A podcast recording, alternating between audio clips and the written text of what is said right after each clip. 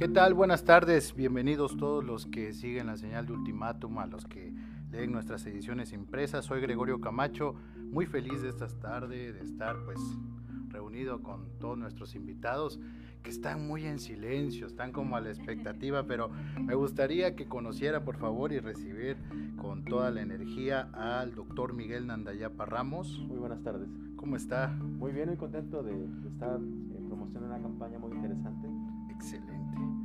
Ahorita vamos a hablar de ello. Está con nosotros la maestra Ana Rubí Islas Durante. ¿Qué tal, maestra? Buenas tardes. Buenas tardes. Un gusto y agradecida por este espacio. Y alguien, muchísimas gracias. El, gusto es nuestro. Y alguien que ya es de, de casa y que es segunda o tercera vez que estás con tercera nosotros. Vez tercera vez que está con nosotros mi colega, la psicóloga Dulce María Herrera. ¿Cómo estás? Muchas gracias por invitarnos, por este, ayudarnos a promocionar este evento. Y contento de nuevamente estar junto creo que eh, no es para menos conectar con la vida, conecta con la vida y podríamos agregarle algunas situaciones. Es lo que en este tiempo está faltando en algunas, en algunas localidades, en algunos sectores. Estamos viendo que hay una alza de suicidio terrible en Tuxtla, que, que se trata casi, casi de un suicidio al día por lo que cubrimos los medios de comunicación.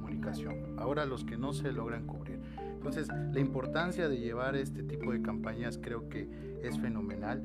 Y bueno, hoy nos visita el Centro de Atención Psicológica y Expro y vamos a hablar primero que nada, eh, antes de conocer qué, es lo que ustedes hacen, ¿cómo nace esta campaña? ¿Qué, ¿Qué es lo que ustedes detectan como centro de atención para decir, tenemos que hacer una campaña en pro de la prevención del suicidio? Claro, eh, bueno, en primera nace al observar todos estos casos que ya mencionabas eh, a nivel estado y a nivel nacional, ¿no? Por ahí eh, escuchaba y los datos de INEGI y, y, que un psicólogo destacaba esta parte, son los casos registrados.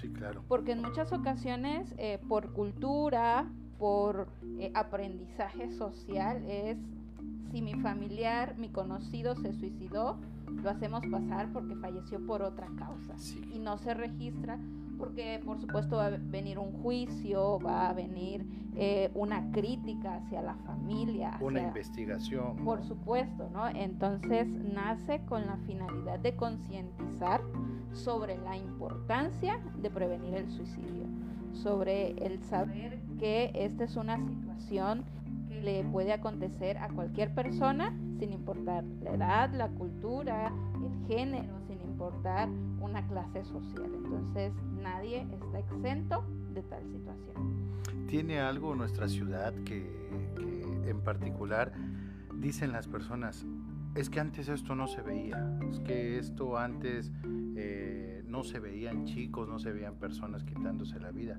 Quizás no se daba a yo, yo creo que sí se daba, lo que pasa es que culturalmente tenía un estigma para la familia eh, es, es, parte de, lo triste del, hecho, ¿no? De, que no solo pues, es cargar con, con, el evento en sí, sino además el estigma de lo que la familia hizo o dejó de hacer. Yo creo que muchas veces no se comentaba o no era un tema muy investigado. Bueno, yo soy, no soy tan joven como ellas, pero puedo decirte que en mi época, también había, yo tuve amigos que lamentablemente siempre ha sido, yo creo. Ahora los medios están abriendo a muchos tabús que antes no se tocaban. Es que bueno que ahora estamos hablando de esto, porque lo más importante es una atención temprana, en muchos casos, que creo que es el motivo de la campaña también. Tengo que decirlo, eh, ustedes me dieron la oportunidad de participar como ponente y abríamos esta esta campaña con el tema de suicidio en la actualidad y revisamos las estadísticas de prevalencia en adolescentes. Y puedo decirlo también en base a los datos que tenemos en el diario y de las notas que cubren amablemente nuestros reporteros día a día, que al menos en estas últimas dos semanas, justo el día de la conferencia, justo el día que iniciamos la campaña, hubieron dos suicidios. Uno de una persona de 50 años y uno de un chico de 21 años. O sea, estamos es, esto es una realidad que en, muchos casos ha, rebasado y no sé qué tantas políticas públicas hayan en relación a esto. Pero abocándonos a, la campaña, ¿cuál es el objetivo principal? ¿Llegar a quiénes? ¿Cómo, ¿En qué se basa lo que ustedes están haciendo? Bueno, principalmente el objetivo de esta campaña es concientizar al público. Creo que es importante que todos conozcan que el suicidio existe, que no se debe de minimizar y sobre todo que las personas que se suicidan recurren a este método no para terminar con su vida como tal, como se cree, sino más bien para eh, terminar con el dolor, terminar con los, las emociones que están atrapadas ahí. Y bien, ya antes comentábamos el caso mío, ¿no? Entonces, eh, creo que a partir de ello surge esta idea de la maestra Ana Rubí y en colaboración nos pusimos este, a cambiar muy fuerte y sobre todo a crear este tipo de, conferencias que son interesantes para que el otro aprenda, eh, conozca y sienta sobre todo que la persona que está casi al borde del suicidio está sufriendo, le duele, está triste.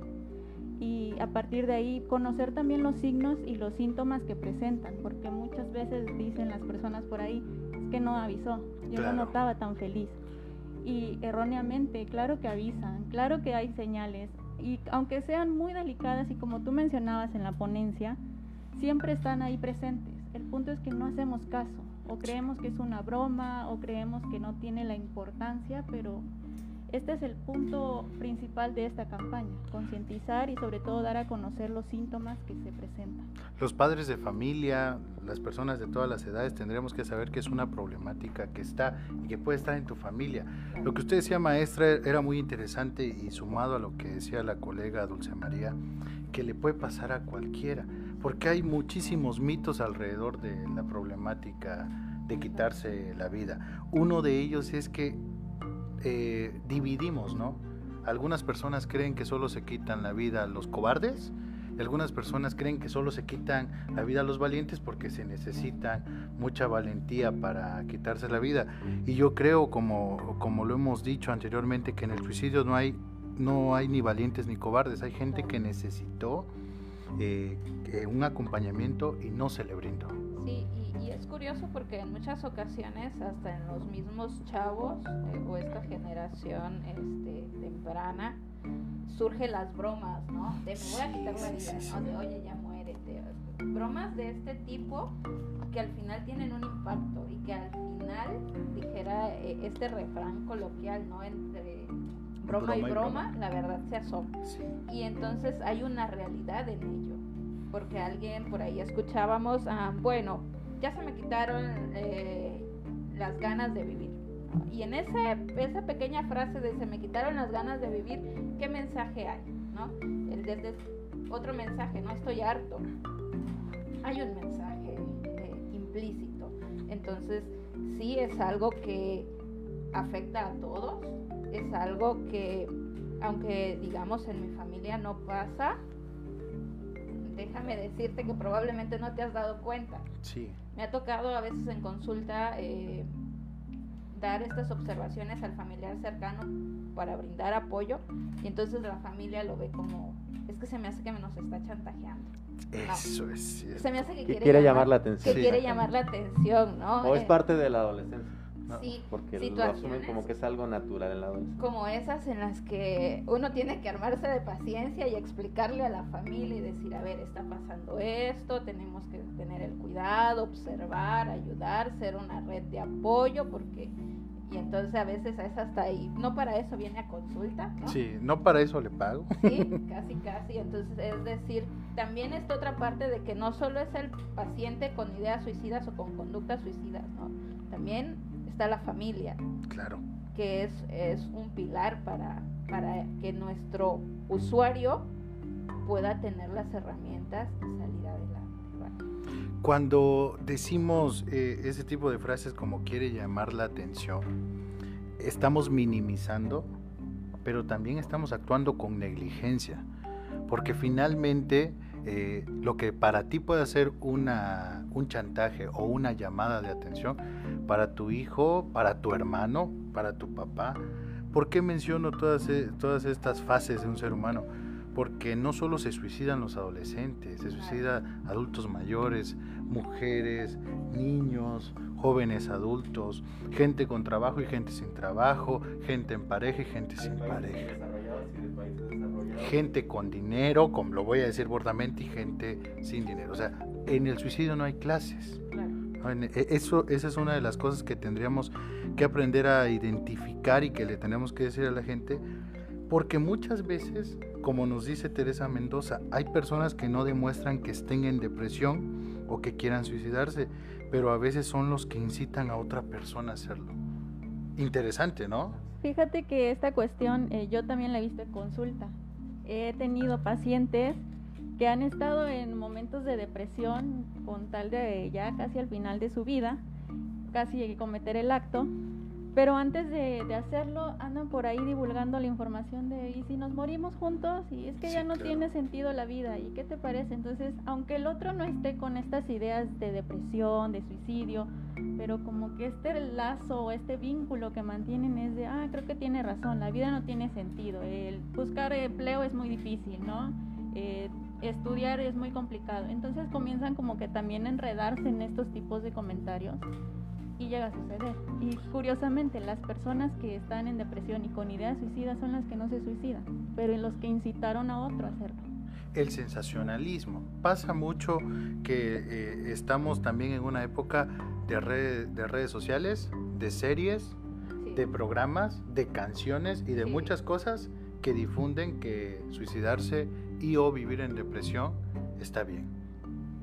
Sí, además antes la sociedad regulaba más ese contenido. Claro. Ahora los adolescentes, los niños tienen acceso con su celular a lo que quieran, al, al, tipo de contenido que deseen o que tengan la mala suerte de, encontrarse, ¿no? incluido contenido violento, contenido que incita a hacerse daño. Precisamente, entonces lo que tenemos es también las familias que prepararnos más y aceptar que ya no controlamos realmente al 100% lo que pasa en nuestro hogar. Hay otras influencias también. Y, mucho de esta campaña es que la gente eh, pues busque información, sea eh, a través de los trabajos que se hacen de, conferencias, eh, sea que busquen, hablabas de programas gubernamentales, hay un número 014 del gobierno federal que, que de hecho tomó más auge con la pandemia, que esa es otra situación que mencionamos pues ha generado una crisis social y económica que, a la gente le ha puesto, por mayor fuerza mental o, salud mental que pudiera tener, pues la pone en jaque. Entonces sí hay programas.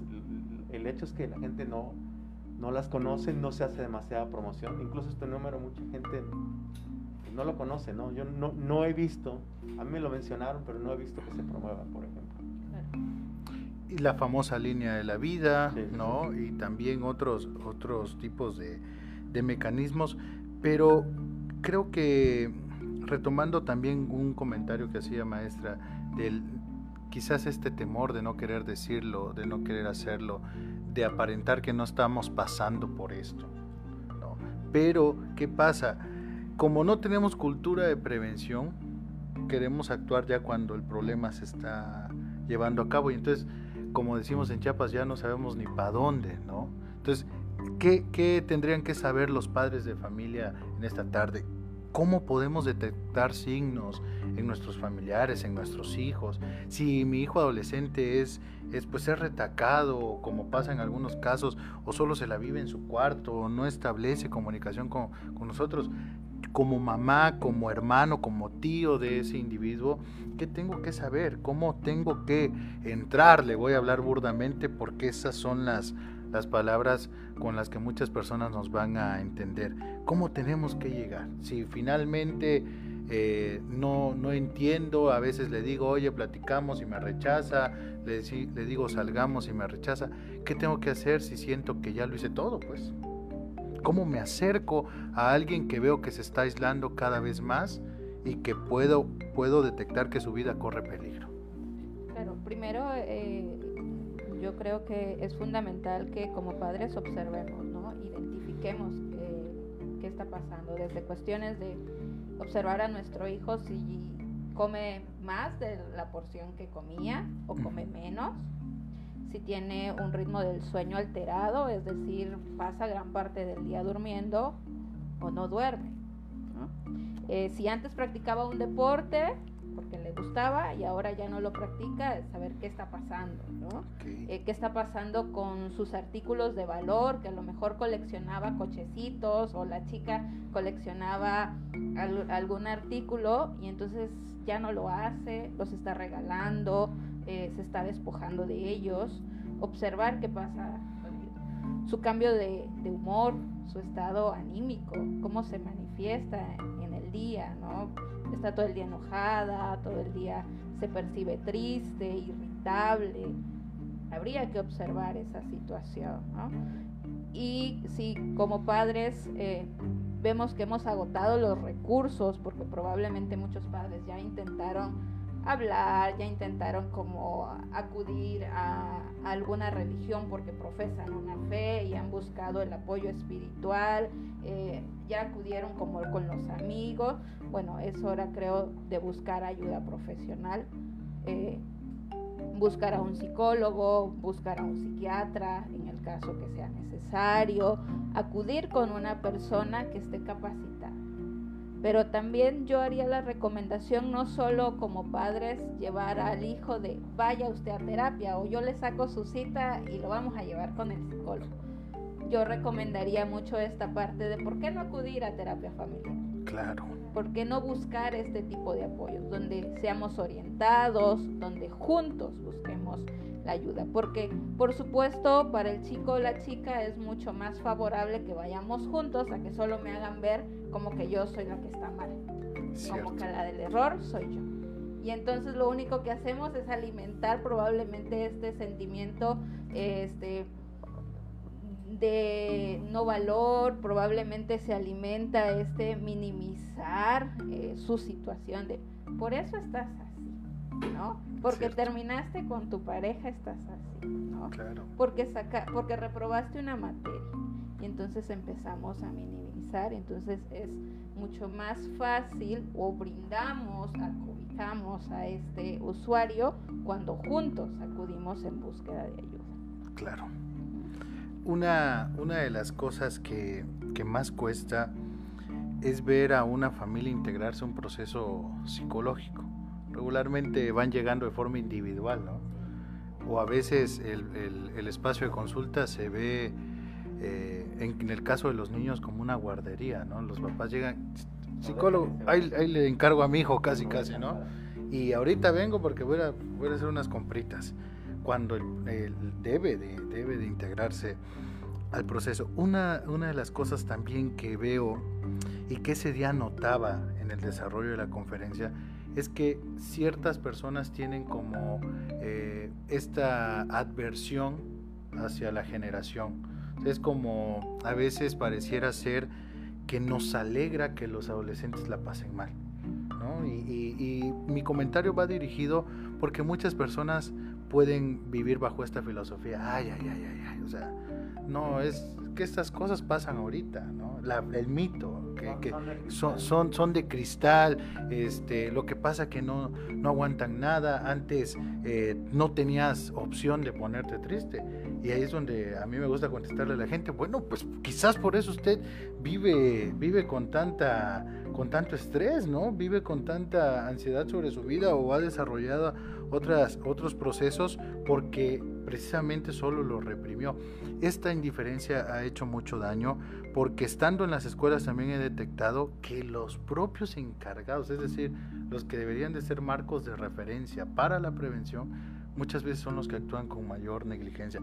Creo que esta capacitación o esta campaña también deberían de incluirse las escuelas, los maestros, los orientadores clínicos. ¿Está dirigida a ellos también?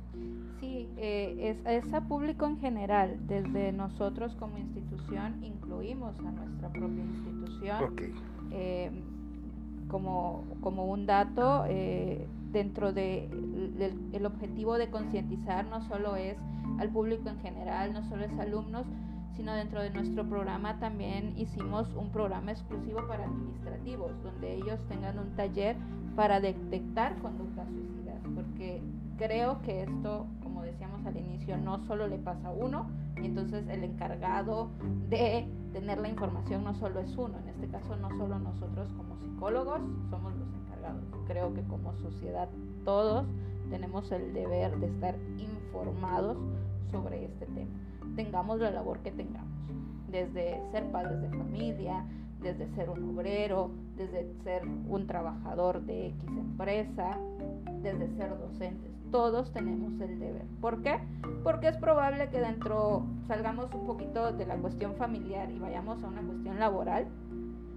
¿Te has percatado si alguno de tus compañeros ha dejado de acudir al trabajo en los últimos días? ¿Te has percatado si alguno de tus compañeros ha dejado de alimentar? de la forma que lo hacía, se ha dejado de socializar. Entonces, esto no solo es para una población, es para todos, es responsabilidad de todos. Excelente.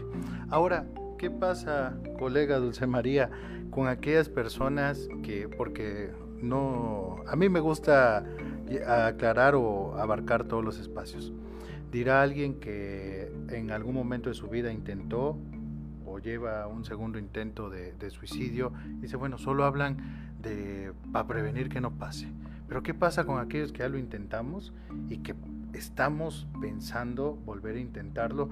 Porque cuando tú escuchas eh, las historias de vida de esas personas, parecía que cada vez se sienten más encajonados, encerrados, y eso que ya hicieron y que no les resultó, pareciera ser que vuelve a ser una alternativa cuando se sienten mal. Bueno, pues ya anteriormente habíamos platicado de ello, pero sí ciertamente es un intento tras un intento por esta cuestión de que no hay una sanación emocional. Claro. Es decir, mi primer intento es quiero dejar de sentir dolor porque, no sé, reprobé en la escuela y nadie me entiende, nadie me quiere, etcétera. Lo intento y fallo. ¿Qué es lo que sigue? Volver a intentarlo hasta que yo cumpla como eh, personaje de riesgo suicida mi cometido, que es el acto, ¿no? Eh, algo que eh, es curioso es que cuando hay tantos intentos, es también como una señal del mismo de no me quiero ir, no me quiero morir, es, necesito ayuda, es, un grito de auxilio. Lo curioso es que a veces los familiares, el entorno es, digamos que de cierta manera los que orillan a esto. Es de, ah, te quisiste matar, es que no, no, no sales al parque, es que no tienes amigos. Y como decía la maestra Rubí, empiezan a minimizar las cuestiones del dolor. Entonces, eh, creo que desde después del primer intento más bien es, ok, ya lo intentó, lo puede volver a hacer. Hay que estar atentos a estas alarmas y llevarlos con profesionales de la salud. ¿Qué tendría que saber una persona que está pensando, ha pensado estas famosas ideaciones, estos pensamientos? Eh, ¿Qué tendría que saber alguien? Cuando tú mencionas que que la meta no es quitarse la vida, sino aliviar el dolor. Creo que eso es un mensaje para alguien que nos esté viendo en esta tarde y diga, ok, entonces esa no es mi salida, ese no es el objetivo. Quizás no me he dado cuenta que estoy buscando cómo salir de esta situación. ¿Qué le tendríamos que decir, colega, a esas personas? Creo que este mensaje va más desde el aspecto personal y de mi emoción. Sí. Creo que lo principal es no estar solo cuando estamos en ese momento, eh, lo que sucede es nadie me entiende, nadie me quiere, no le importa a nadie. Créeme que sí, si importamos, si importas, todo el mundo importa. Lo que no está bien es esta cuestión de que tú pienses eso.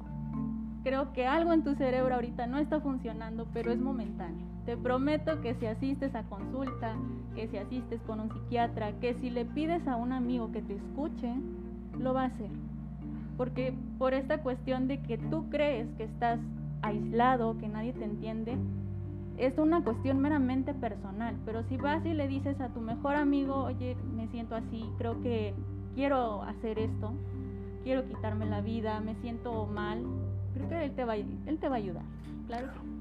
Obviamente eh, hay que dejarle en claro a la persona que está escuchando este mensaje y algún día llega a escuchar a alguien que, se quiera, que quiera atentar contra su vida, que es importante que se contacte con profesionales. tampoco es como ánimo, sí se puede y yo te acompaño. Al contrario, creo que a partir de ello hay que buscar el apoyo porque ya está diciendo auxilio, ayúdame, necesito salir de esto. Entonces creo que eso la sería la como la principal señal de. Muy bien. Me gustaría que vayamos leyendo algunos comentarios. Nos dice Laura Peña, muy buena campaña, felicidades psicólogas por su trabajo. Luber Alejandro Rodríguez dice saludos, excelente tema. Educativa Heidi y Expro dice excelente tema, mucho éxito. Capuy, Centro de Atención Psicológica, es verdad, muy bien. Dice Yesenia Escobar, es necesario tener una sociedad consciente e informada para poder identificar los primeros focos rojos en amigos, familia, conocidos y hacer algo al respecto y evitar el suicidio, lo que usted decía maestra muy puntualmente. Esmeralda Ramírez dice fomentar la cultura para apoyar o canalizar a los expertos. Muy bien, creo que esto coincide perfecto con lo que voy a decir. Ahora, ya la gente nos dirá, perfecto, ya nos hablaron que están en una campaña, ¿dónde? Porque muchas veces queremos buscar atención psicológica y pareciera que no sabemos dónde. Ustedes tienen un centro de atención psicológica, es abierto al público, es abierto, es solamente es para los estudiantes. Cuéntenme de ello, por favor. Bien, pues sí, tenemos un centro de atención eh, en el instituto, nos ubicamos en, la Primera Oriente y Quinta Norte. Okay. Cuando gusten llegar, acudan ahí, solo preguntan por las psicólogas del centro de atención y con gusto los vamos a atender. Eh, en un momento más, si gustas, también te comparto el número para que puedan publicarlo. Es 961-186. 6355 y pues vamos a estar ahí pendientes de todos sus mensajes, sus dudas incluso o comentarios con respecto a esta campaña también es importante. Los que quieran eh, atención psicológica, público en general, pueden, pueden acudir ahí con ustedes. Sí, parte del objetivo de este centro de atención es llegar a, a todas las personas y que puedan tener el acceso a una salud mental. Excelente. Eh, hay una cuota, es, es baja. Eh, parte del proceso es realizar un estudio socioeconómico porque una de las reglas es vamos a establecer un costo de acuerdo a tus posibilidades. Perfecto. Entonces, eh, es para público en general. Actualmente, bueno, anteriormente contábamos con terapia individual, psicodiagnóstico, orientación educativa y psicológica y primeros auxilios psicológicos. Actualmente, viendo la necesidad, ya se está brindando atención psicológica para niños y adolescentes. Entonces, son los servicios que, que, ofertamos de alguna forma. Eh, es importante también que las personas tengan en cuenta esto, que la salud no solo es parte de la salud física o no solo implica el estar bien físicamente, sino también mentalmente, así como si tenemos la cultura de visitar al médico, digo si tenemos, porque creo que el mexicano todavía queda en duda eso. Todavía se resiste. todavía, entonces si decidimos eh, acudir al médico cuando hay un malestar, ¿por qué no acudir a un psicólogo cuando también las emociones no andan tan claras y no están siendo canalizadas de la forma más sana? Sí, porque a veces, doctor, decimos, bueno, me pasa, me pasa esto y no puedo platicarlo con, con, con nadie o muchos chicos que, que, vienen de fuera y están viviendo en Tuxtla y no tienen a la familia cerca, dicen, bueno, ¿y con quién lo platico? Creo que los psicólogos, es mi profesión, la tengo que defender y promocionar, estamos capacitados para escuchar, orientar y sea el rubro en el cual nos ubiquemos, ¿no? Para nosotros es importante que, que las psicólogas acá presentes, o sea, aclarar que ellas se dedican a esto enteramente, no tienen otra función más que, más que el centro. Entonces, eh, se especializan y, va a ser una atención profesional, que es lo que nos interesa. ¿no? Afortunadamente está teniendo éxito y nuestro objetivo es, que crezca este proyecto. Estamos muy orgullosos de eh, como tal, de, nuestras psicólogas y tenemos mucha, mucha esperanza de, que haya más demanda y, y más personal que se dedique, porque es importante para nosotros. No es una cuestión de, solo de promoción, es una labor eh, social, la vemos nosotros. Tenemos eh, muchos egresados que, que, nos han hecho el comentario también. En, en, muchas situaciones, los coordinadores académicos, los directores académicos, tu servidor, pues eh, hemos atendido situaciones que van más allá de lo académico sí. y que por cuestiones de tiempo nos rebasa totalmente poder atenderlos como se debe. Entonces, mucho de la intención de esto, de nuestra directora académica, que le mando un saludo, precisamente era eso, ¿no? Eh, sí, ya que vemos muchos coordinadores académicos, somos psicólogos y unas eminencias y maestros, pero nadie tiene tiempo. Sí, o sea, los alumnos nos buscan, tienen problemas reales, sí, hablamos con ellos, eh, nos preparamos y todo, pero pues tiene que ser algo profesional. Entonces, eh, es algo de lo que queremos este, que, se dé, que, se, que crezca y, estamos dispuestos a, a invertir, ¿no? Para que se haga esta labor importante. Pues qué bueno que lo están haciendo, creo que nuestra ciudad y nuestro país y nuestro estado necesita de este tipo de, campañas y también de este tipo de servicios, ¿no? Andábamos muchos por ahí, lo digo a título personal, andábamos muchos por ahí haciendo nuestros, nuestros pininos, nuestras difusiones en prevención del de, suicidio, en prevención del delito, en cuestiones de, de, promoción de la salud mental, pero creo que este también para los colegas psicólogos, que a veces pasa que los psicólogos siempre he dicho que es, es como lanzar muchas abejitas, ¿no? Y todos son elementales, pero andan dispersos y saber que hay un, hay un equipo, como lo están haciendo ustedes, que en cierto momento va a contar y que puede integrar también a estos psicólogos para dar a conocer este, porque ahorita estamos hablando del tema del suicidio, pero esto requiere una atención permanente, esto requiere una difusión y esperamos que el Centro de Atención Psicológica de IEXPRO siga innovando como lo están haciendo, porque lo están haciendo increíble y de verdad déjenme felicitarlos porque lo que están haciendo es una responsabilidad que todos los profesionales deberíamos de tener, más los que nos dedicamos a este tipo de profesiones en las que debería de haber una responsabilidad social eh, implícita en todos aquellos que ejercemos la carrera de psicología, ¿no? Pero déjenme felicitarlos porque lo hacen muy bien.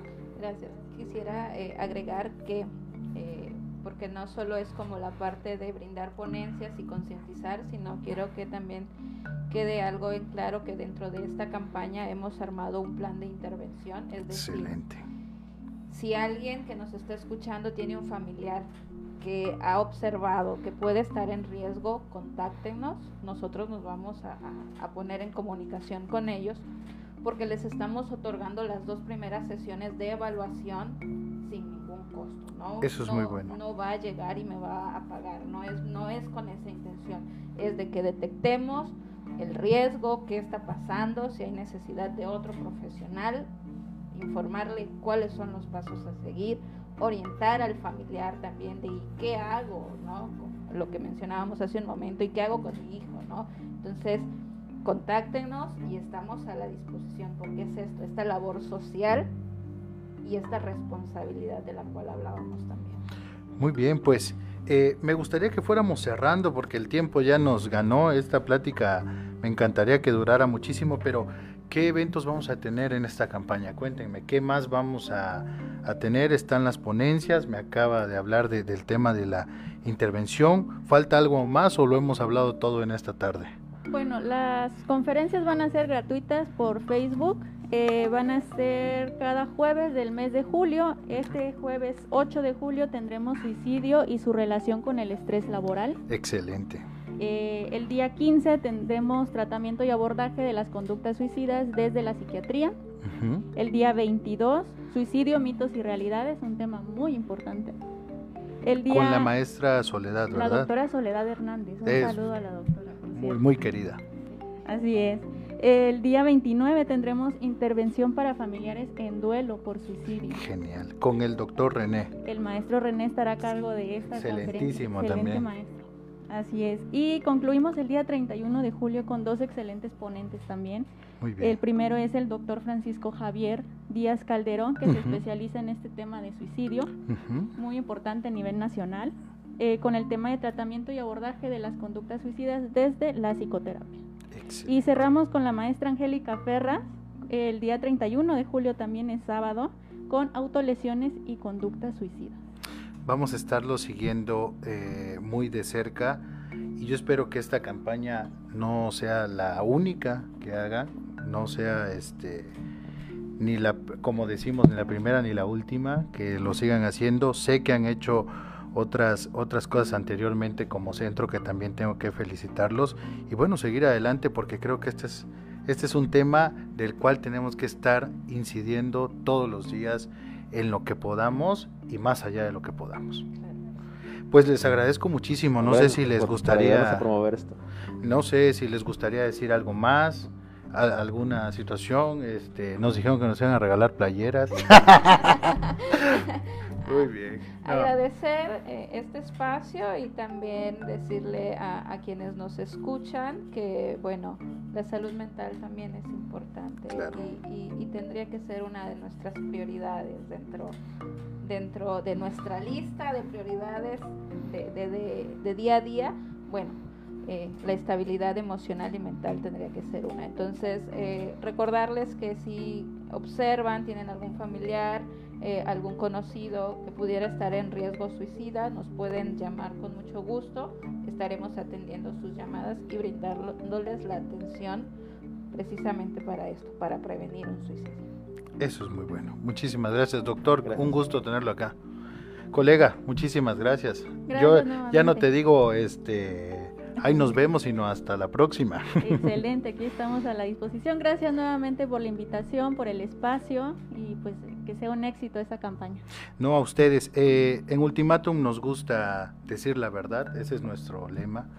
Y así como hablamos de la cruda realidad del suicidio, también estamos hablando lo que podemos hacer para prevenirlo y atenderlo. Y bueno, reciban un abrazo de todos nuestros directores también, que los mandan a felicitar por esta campaña y pues qué bueno que se dieron el tiempo de venir. Muchísimas gracias, ¿vale? Bueno, estuvo con nosotros eh, la psicóloga, el director, el doctor este, del Centro de Atención, de Atención Psicológica y Expro. ¿Vale? Lo dije bien, ¿verdad? No me estoy equivocando. Les agradezco muchísimo y nos vemos en la próxima. Soy Gregorio Camacho. Nos vemos este jueves a las 5 de la tarde aquí en Ultimato. Gracias a todos. Chao.